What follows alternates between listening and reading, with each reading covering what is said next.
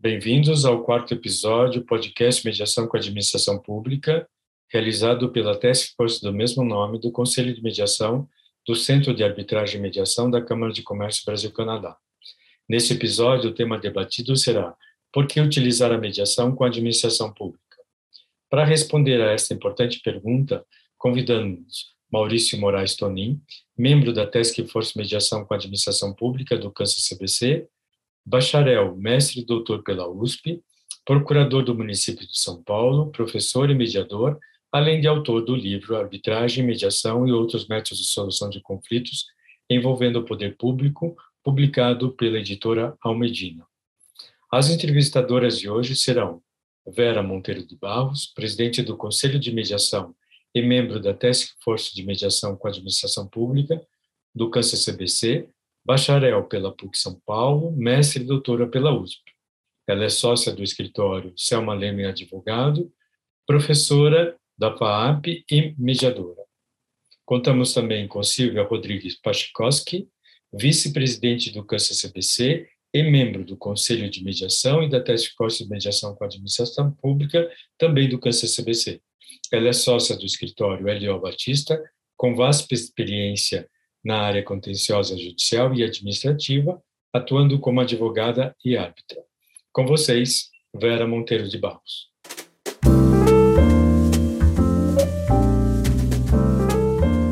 É um prazer estar aqui hoje com vocês, Marice e Silvia. Se vocês quiserem é, se apresentar e, e, dar um oi para todos antes de nós partirmos aí para as perguntas. Bom dia, Obrigada, Vera. Vera. Bom dia, Silvia. É um prazer participar do podcast aqui do CDC. Esse é um projeto inovador, principalmente com vocês duas. É, vai ser com certeza um, um, evento muito bacana. Obrigada, Vera, pela apresentação. É, Maurício, um prazer recebê-lo aqui no CDC neste podcast. É, acredito que teremos aí um bom debate, uma boa conversa sobre mediação e administração pública, né? É um prazer estar com vocês. Por favor, Vera. Bom, vamos lá, então, começando aqui com o nosso entrevistado de hoje. Maurício, você poderia falar um pouquinho sobre a sua trajetória na Procuradoria do Município e como que você entrou em contato com a mediação? Claro, Vera, com prazer. É, eu comecei a trabalhar na Prefeitura aqui de São Paulo em 2009 e até 2016 eu trabalhei como assessor jurídico nas é, secretarias da Prefeitura. trabalhei em duas secretarias, né, na Cultura e de Esportes. E nesse período, a maior parte deste tempo, seis anos, eu trabalhei como chefe de assessoria jurídica.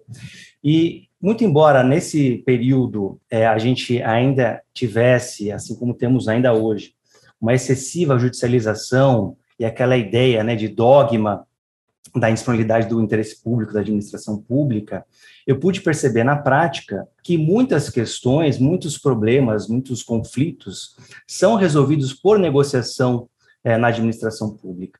E a partir, a partir daí surgiu o meu interesse né, em estudar mais é, a mediação, a negociação envolvendo a administração pública, coincidindo também é, justamente quando eu estava fazendo a minha tese de doutorado em Direito Processual Civil. Então, a minha tese foi sobre a utilização de meios alternativos, né, da mediação, da arbitragem com a administração pública, que gerou, inclusive, em 2019, a publicação do livro é, sobre esse assunto. Agora eu estou já há cinco anos né, no gabinete da PGM, trabalhando praticamente só com isso, né, com a, fomento, implementação de desjudicialização, de arbitragem, mediação, etc., uh, coordenando um SEJUSC municipal, a gente tem na prefeitura um centro de conciliação judicial, trabalhando em parceria com o Tribunal de Justiça, é um trabalho muito bacana, feito em parceria com a GCM, né, a Guarda Civil Metropolitana, também coordenando a atuação da PGM no Sejusc da Fazenda Pública, é, na, no caso de arbitragem em andamento que a gente tem e outras previsões em contratos e autocomposição em geral. E também estou mais recentemente é, investindo é, na minha carreira em advocacia privada, estou abrindo agora um escritório próprio, né, uma sociedade individual de advocacia, para trabalhar também como árbitro, né, estou já como árbitro num caso do câncer CDC, e pretendo também investir mais é, nessa atuação, nessa carreira. Vera. Agora falar com a Silvia, não é isso? É, que interessante, Maurício. Bacana essa perspectiva. E agora não sabia dessa tua migração um pouco aí para o trabalho na iniciativa privada, de certa forma. Muito, muito bacana. É, Maurício, a gente sabe que um dos pontos importantes né, na, na, na, elaboração dos contratos, nas negociações com a administração pública, é a análise econômica do próprio litígio, a análise econômica da litigância, né, que isso é um fator relevante aí uh, nos pontos de contratação. Você podia contar para a gente um pouco dessa questão da análise econômica da litigância com a administração pública?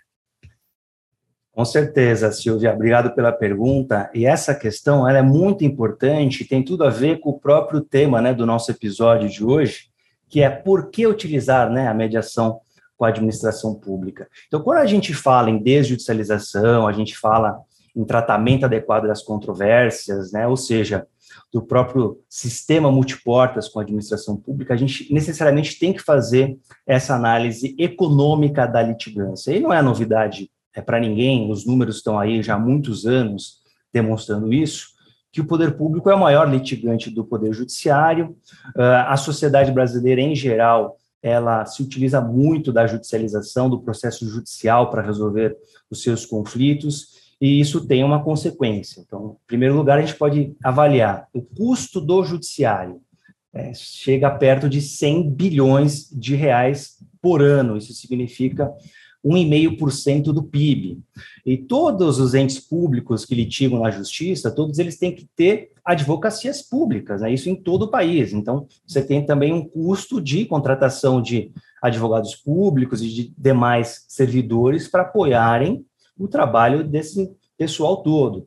Você tem nos processos judiciais as custas, despesas processuais, honorários advocatícios, né, quando a fazenda pública ela é vencida, uh, tudo isso torna o, o, custo dessa litigância muito alto, sobretudo se você considerar, como a gente é, já mencionou, que a maioria dos litígios está no judiciário, né? Então, não era para ser assim. Esse custo acaba sendo suportado por toda a sociedade, e enquanto a gente poderia pensar em outras formas é, de litigar, ou melhor, de resolver os conflitos envolvendo a administração pública. Uh, essa análise, é, a gente poderia até ir um pouquinho além, mas vamos é, nos restringir um pouquinho hoje aqui, mas para a gente pensar na criação de um sistema de solução de disputas com a administração pública, né, que é o, o DSD, o Dispute System Design, que tem sido muito debatido entre os processualistas mais modernos, muito embora isso seja uma construção já antiga até é, dos americanos, da década de 70, de 80, do século passado. Tem um livro que eu gosto muito, do William Ury, Jim Brett e do Stephen Goldberg, da década de 80, que se chama Resolução de Conflitos, concepção de sistemas para reduzir custos de conflitos. Eles é, abordam justamente as formas de resolução de conflitos, o enfoque que deve ter né, na conciliação de interesses e a construção de sistemas de solução de conflitos. Isso deve ser, sim, também utilizado, pensado pela administração pública no Brasil para a gente conseguir uma melhor, uma maior, maior eficiência né, da solução dos conflitos. Perfeito, Maurício, muito interessante, né? Esses números acabam sendo assustadores aí do custo de, de toda essa estrutura. Então, de fato, a gente tem que, que pensar investir nessa, nessa análise econômica para tentar aí reduzir esse, esse grande impacto desses custos. É, Maurício, falando um pouco agora é, da, dos casos mais práticos, você acha que a mediação ela cabe em que tipo de conflito com a administração pública? Né? Em que caso se atuou, casos mais comuns? Então, pela lei de mediação, isso é, é muito interessante, porque o artigo 3 da lei, ele diz que poderá ser utilizada a mediação para conflitos envolvendo direitos disponíveis e também direitos indisponíveis que admitem transação. Eu leio esse artigo não só para a mediação, mas para qualquer solução consensual de conflitos, então, inclusive a negociação, conciliação, né? Então, é isso, é, Vera, é muita coisa. Se a gente for pensar direitos disponíveis e indisponíveis que administram transação, é quase tudo, né? A lei, pontualmente, em um caso ou outro, ela é, ressalva a possibilidade de celebração de acordo ou transação. E até pouco tempo atrás, um exemplo que a gente dava para dizer da exceção, era a da ação de improbidade administrativa. Né? Mas há pouco mais de, de dois anos foi alterada a lei de improbidade, e também mais recentemente, alguns meses atrás, ela foi alterada novamente para reforçar a previsão do acordo de não persecução civil, ou seja, até improbidade é possível também fazer acordo. Então, o, o, o, esse, é, a gama, né, vamos dizer assim, que tipo de conflito é quase tudo.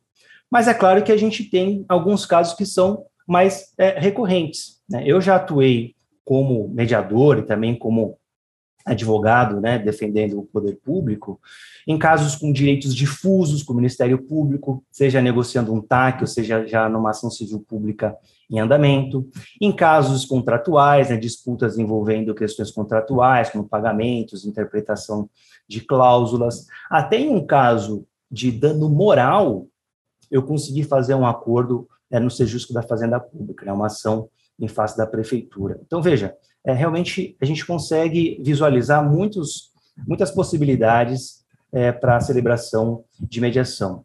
A PGM, por exemplo, realiza muitos acordos em pedidos relativos a multas de trânsito aqui na cidade de São Paulo, em algumas hipóteses previstas em portaria específica. E olha que ações envolvendo multas de trânsito, elas são muito recorrentes, é um volume muito grande uh, aqui na Prefeitura de São Paulo.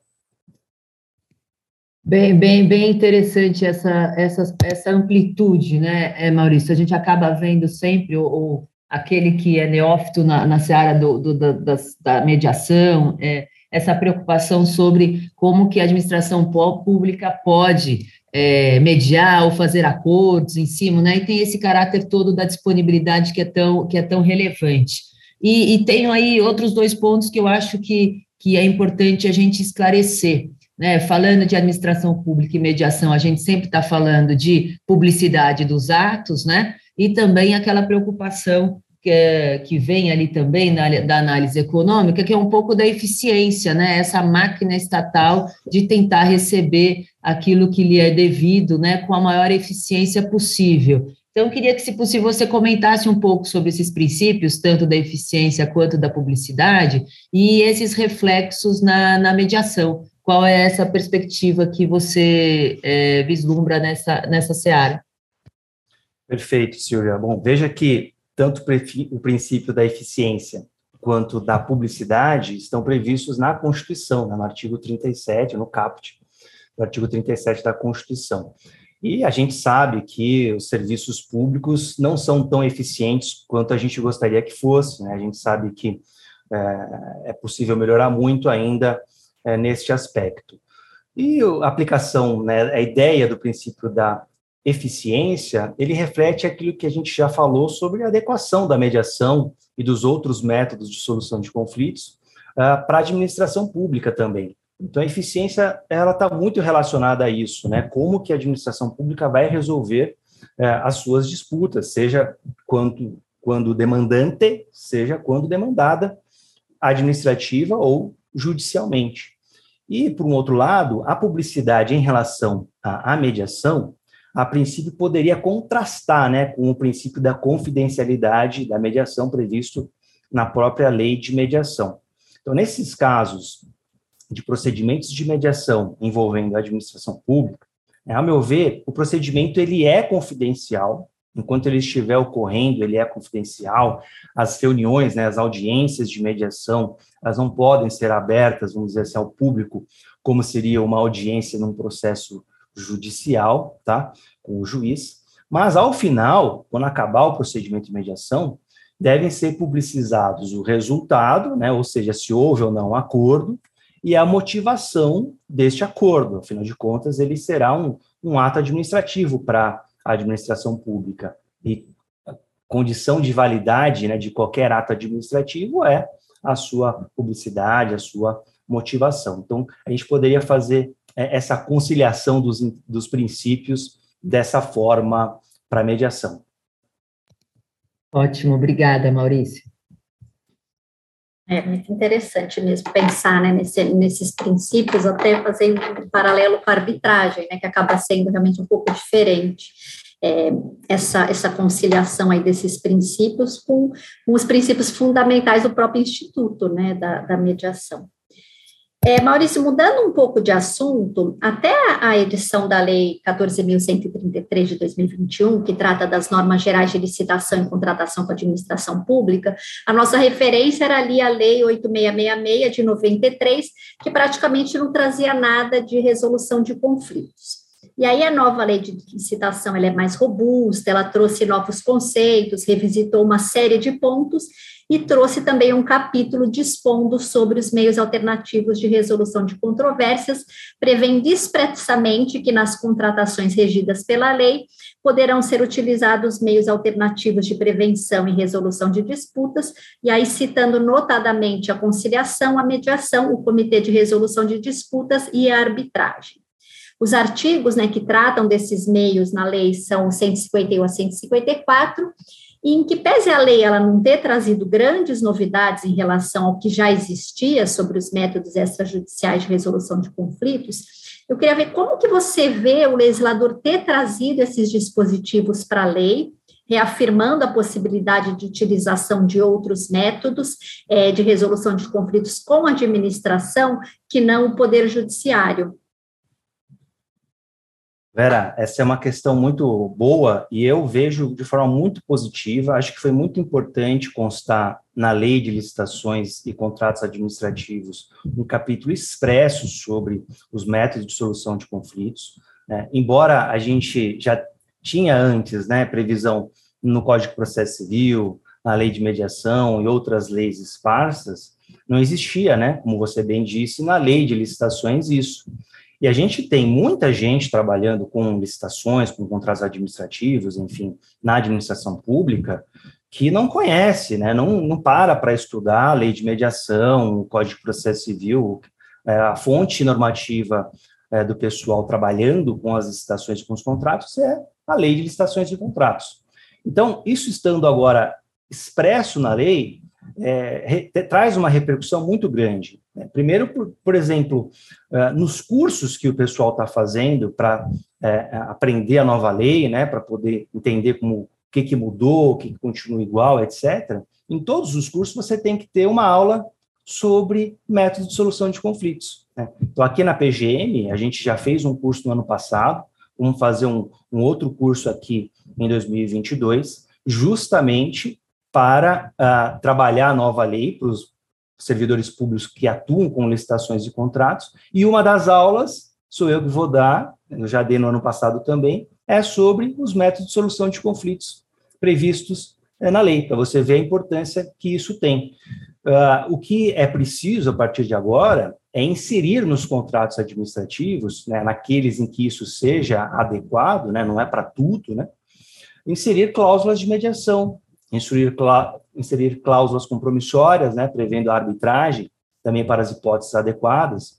Isso é, é, o mais importante, as pessoas entenderem quando devem prever, né, que casos devem ser incluídas essas cláusulas e como trabalhar efetivamente em mediação.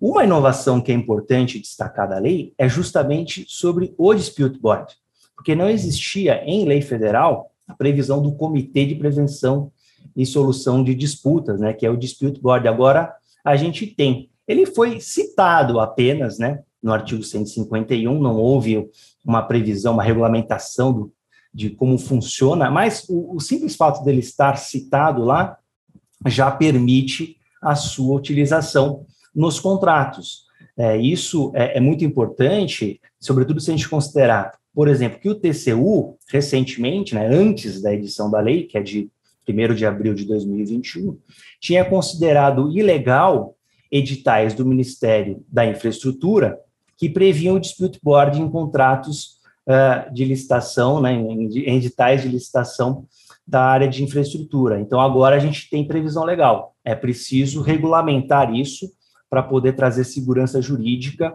para aqueles que vão utilizar esse mecanismo.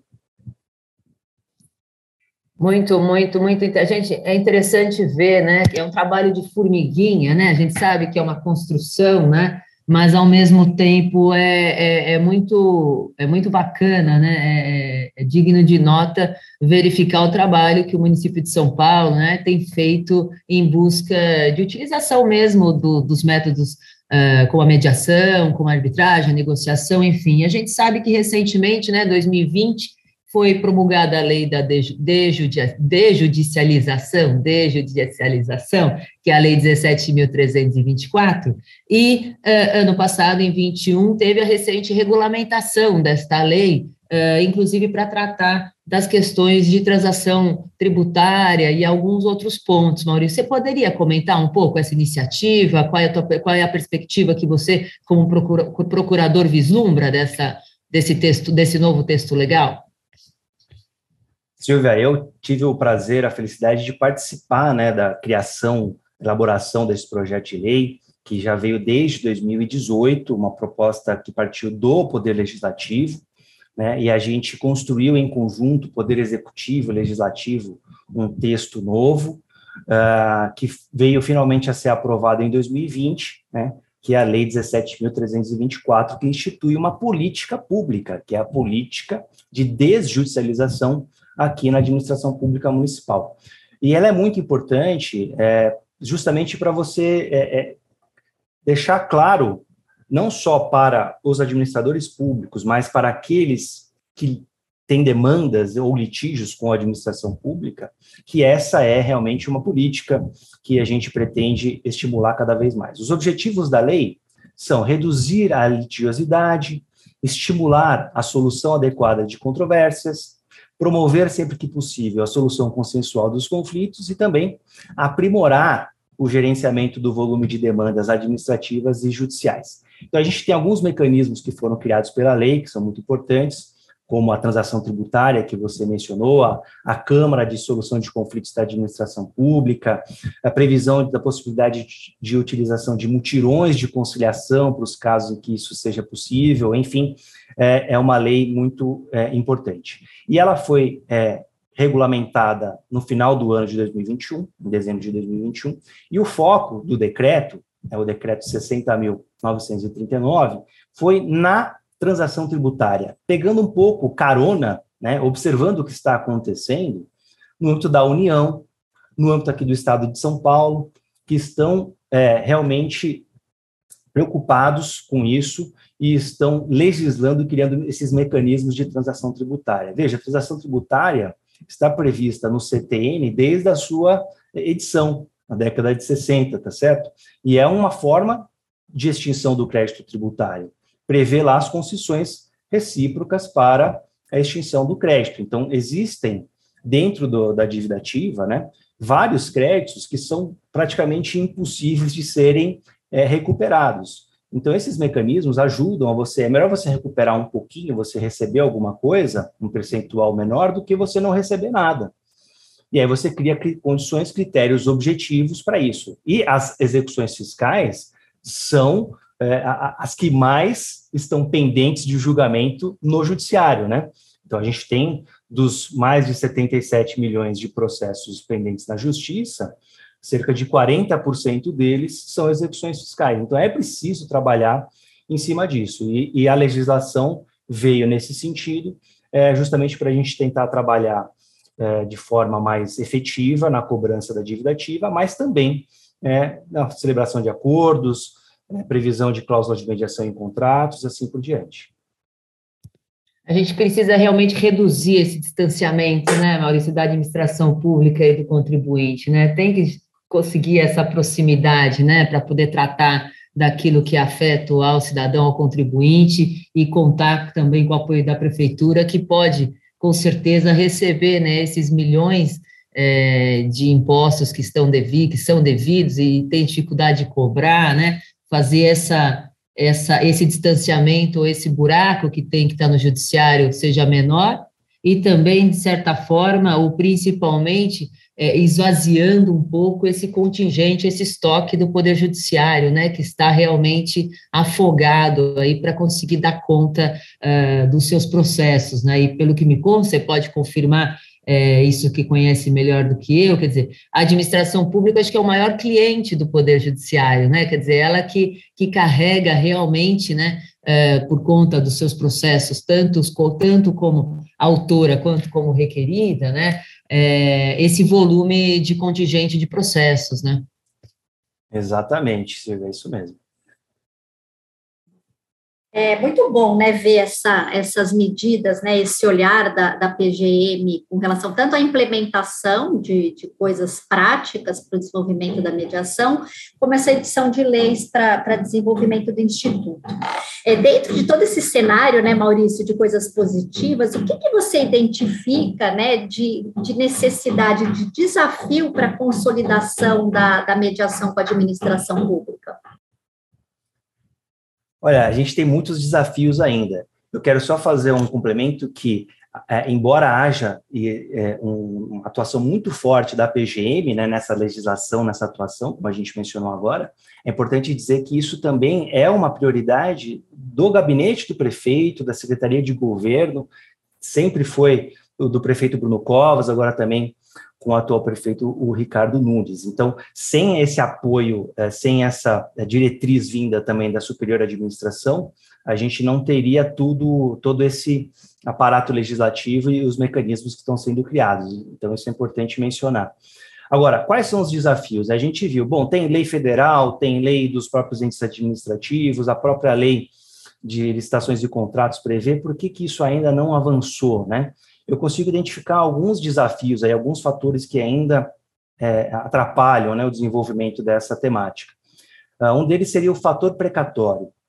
A gente sabe que uh, as dívidas judiciais são pagas por, pelos precatórios, alguns entes da federação conseguem pagar precatórios muito rapidamente, era o caso da, da União até o ano passado, agora eles aprovaram uma PEC também para ganhar algum tempinho para pagar os precatórios, mas outros entes demoram muito. Então, vamos citar o Estado de São Paulo e o município de São Paulo, quase 20 anos para pagar precatório. Então, uma dívida, uma condenação de hoje, é, vai ser paga só daqui 15, 20 anos. Então, muitas vezes, isso é utilizado como estratégia pelo administrador público para protelar o cumprimento dessas obrigações de pagamento, deixando para o próximo do próximo do próximo assumir essa dívida e aproveitando os recursos existentes no momento para outras prioridades, outros compromissos é, do administrador público. Então, isso é uma questão é, que atrapalha, embora o precatório seja é, uma criação de dívida ainda maior para o poder público,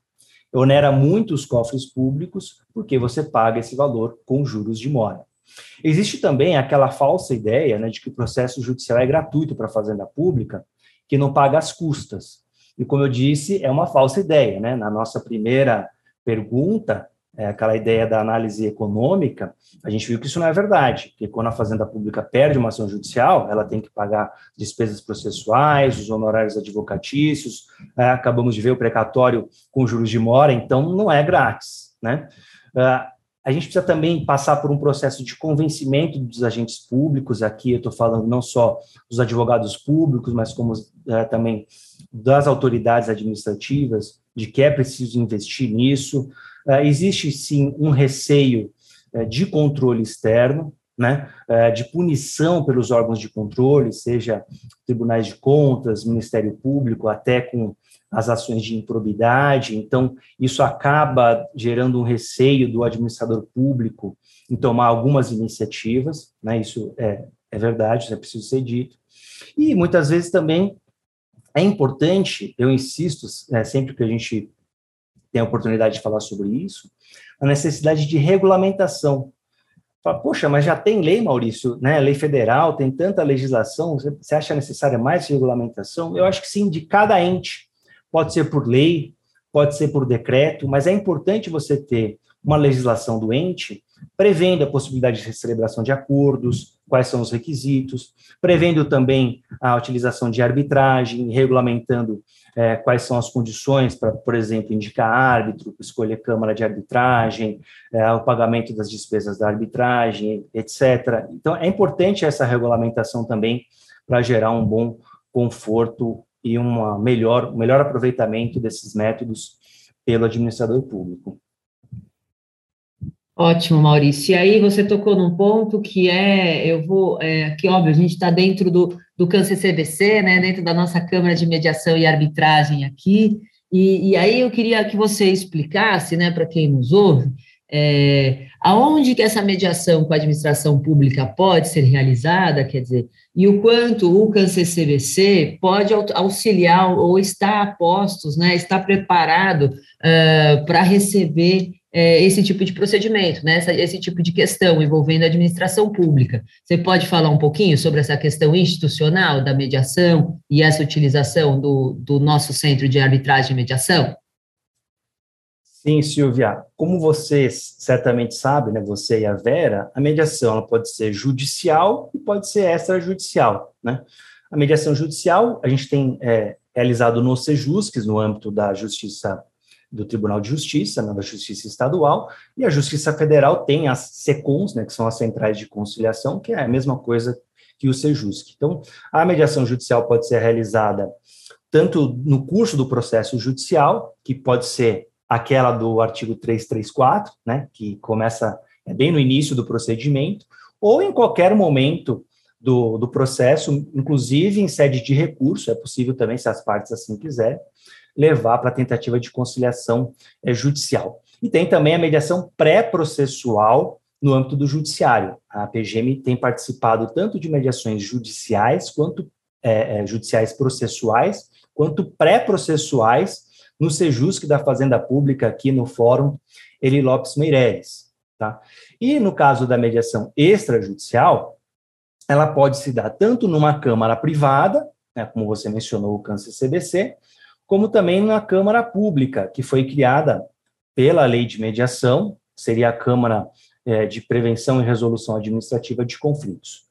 A, a PGM possui uma Câmara administrativa de solução de conflitos, que até o momento atua somente em conflitos envolvendo entes da própria administração pública, direta e indireta. Tá? Ah, no caso da Câmara Privada, eu vislumbro, ah, sim, a possibilidade de utilização. Uma das possibilidades seria, assim como tem sido feito para a arbitragem, pela AGU, pelas PGS, e também há previsão no decreto aqui do município de São Paulo, na, na arbitragem envolvendo o município, de credenciamento das câmaras. Você poderia fazer um credenciamento de câmaras, assim como é feito para arbitragem, também para a utilização de mediação. Né? Aqui na Prefeitura de São Paulo, por exemplo, posso dar um exemplo, os contratos de desestatização que têm sido é, celebrados já desde 2017, 2018, eles possuem a cláusula de mediação, a cláusula de dispute board também a cláusula de arbitragem. E esses primeiros contratos, é, justamente porque não tinha ainda a regulamentação é, do decreto, eles previram a CANCE-CBC, previram, uh, ou melhor, o CANCE-CBC, né, o Centro de Arbitragem e Mediação, como o centro, né, como o local para ser feita a mediação no caso de uh, haver um conflito entre as partes. Então, a meu ver, é possível a gente utilizar é, tanto o judiciário como no extrajudicial a Câmara, uma Câmara privada, como também a Câmara pública, a, até o momento, nos casos de disputas entre entes da própria administração pública. É, seria muito positivo, né, esse credenciamento das câmaras privadas, que acho que seria aí um, um bom ponto, aí, um bom campo para mediação, especialmente porque o CBC está tá super equipado e bem preparado para receber é, esse tipo de mediação. Bom, Maurício, a gente está aqui, infelizmente, né, chegando ao fim do nosso podcast, mas para nós terminarmos, você poderia trazer para a gente alguns dados da mediação na PGM? Claro, eu separei aqui alguns dados, acho importante para a gente identificar, né, que essa política, ela está em lei, mas ela está também acontecendo na prática. É, uma das coisas muito é, legais é, da utilização da mediação, além dos números que eu vou falar agora, né, é também a gente pensar na efetiva pacificação social. Né? Então, além daquelas vantagens que a gente mencionou aqui também hoje, a ideia de pacificação social, ela é muito bacana quando a gente consegue resolver por uma conciliação ou mediação, a gente vê a satisfação das pessoas e isso também é muito importante. Bom, a nossa atuação no Sejusc da Fazenda Pública, eu vou falar dos últimos três anos para vocês verem como a gente conseguiu evoluir. Então, em 2019, o nosso índice de conciliação no Sejusc da Fazenda Pública foi de 57%. Então, 125 acordos em 220 audiências, o que para o poder público já é um índice muito bom. A gente, em 2020, é, esse índice subiu para 70%, que foram 82 acordos em 116 audiências. Então, a gente vai ver que diminuiu um pouquinho o número de audiências, mas por conta da pandemia, né, houve uma suspensão durante alguns meses das audiências, enfim, mas o índice aumentou. Né? E desde junho de 2020, as audiências têm sido feitas exclusivamente por videoconferência pelo Tribunal de Justiça. Né? E em 2021, é, a PGM participou de 325 audiências de conciliação online, com 283 acordos realizados, isso representa 87% de conciliações né, de frutíferas. Então, isso é muito bacana, é um, é um índice que, que, é importante a gente divulgar, e a maior parte dessas conciliações estão no pré-processual, ou seja, em casos que ainda não estão judicializados, né, que não tem um processo em andamento.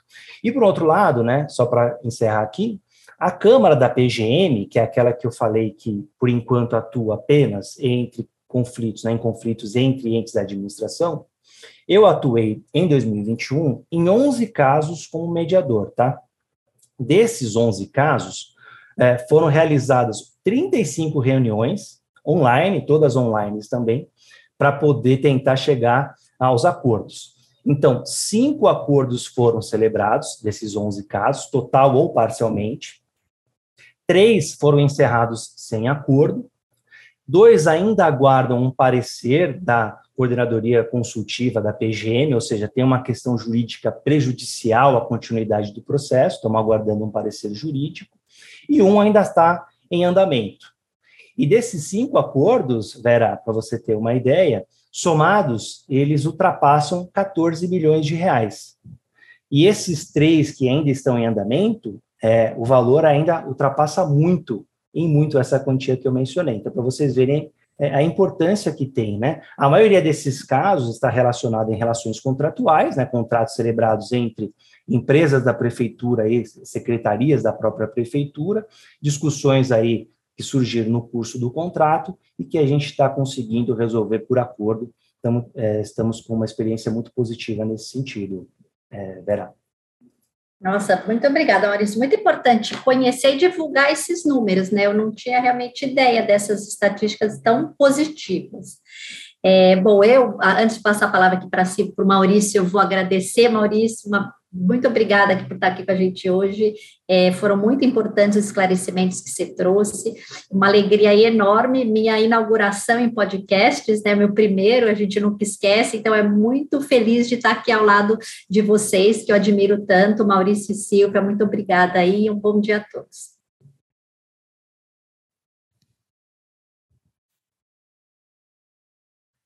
Vera, eu que agradeço pela sua participação aí como entrevistadora, assim como da Silvia também. Queria cumprimentar o Câncer CBC pela, pela iniciativa inovadora, muito interessante também minha primeira participação em podcast e fico à disposição aí para a gente debater em outras oportunidades. Um grande abraço a vocês duas e a todos que nos acompanharam. Obrigada, Maurício. Obrigada, Vera. De fato, um momento é, muito interessante, um debate muito, muito enriquecedor. É, e realmente, é, nós que estamos inseridos né, nesse mercado de mediação, de arbitragem, que praticamente vivemos apenas disso, né, o nosso segmento de atuação como advogadas, como árbitras, Vera, eu, mediadoras, enfim, é, ouvir né, do Maurício que é um procurador do município, né, professor, autor de livro, enfim, é, a importância que o Estado, né, em especial a Prefeitura de São Paulo, tem dado para é, este tema, né, para a mediação, para os métodos de solução alternativos, para os diferentes métodos de solução de conflitos, e os números que você trouxe agora ao final demonstram realmente a relevância, né, a importância do uso da mediação uh, e a grande conquista que passa a ser né, a recuperação rápida de, de, de valores uh, para a prefeitura. Né, a gente sabe o quanto a cidade de São Paulo é, é carente né, de, de investimentos, é uma cidade em ebulição, né, então tudo que fica ali parado, bloqueado, esperando 5, 10, 15 anos de processo, né? Sempre um andar para trás, né? Então é muito, muito bom é, foi muito enriquecedor ver realmente essa atuação da Procuradoria e dos seus procuradores, especialmente do Maurício, saber que existe um trabalho de formação dos próprios servidores, né, para que possam aí é, aprender, entender e isso seguir como uma ferramenta de, à disposição da administração pública para resolver os seus problemas, os seus conflitos. Fiquei também muito feliz em ouvir a, a utilização né, do CAN-CCBC, do Centro de Arbitragem e Mediação da Câmara de Comércio Brasil-Canadá, nos contratos de desestatização da, da prefeitura, é, me parece que é uma ferramenta excelente. E aí já pensando um pouco como advogada, não só para a própria administração pública, mas para o, o, o contribuinte, né, para a empresa, para o concessionário que assumiu é, as obrigações aí de longo prazo perante a prefeitura, é, poder utilizar da mediação para resolver, às vezes, um pequeno conflito ou alguma situação que se encontra no contrato, sem precisar transformar isso numa batalha e numa briga de anos dentro do Poder Judiciário, ou até mesmo que tenha via eleita como arbitragem, mas evitar os grandes custos e o grande trabalho uh, de, uma, de um litígio especificamente e tentar resolver isso por intermédio da mediação. Então, dito essas poucas, essa pequena conclusão de tudo que eu ouvi e aprendi hoje com o Maurício, é, agradecer a, a nossa presidente do Conselho de Mediação, a Vera Monteiro de Barros, pela não só pelo trabalho que vem fazendo no, no, no Conselho, mas por todo o apoio ao centro, ao Maurício também pela participação, que tem estado muito próximo do centro, aí nos ajudando também nessa perspectiva de desenvolvimento da mediação com a administração pública. É, agradecer a todos que nos ouvem, nos ouviram, é, para que, que seja aí, é, e peço também que acompanhem, na verdade, é, essa sequência de podcasts que está tratando é, da mediação com a administração pública. Fica aqui o meu muito obrigado a todos e a todas.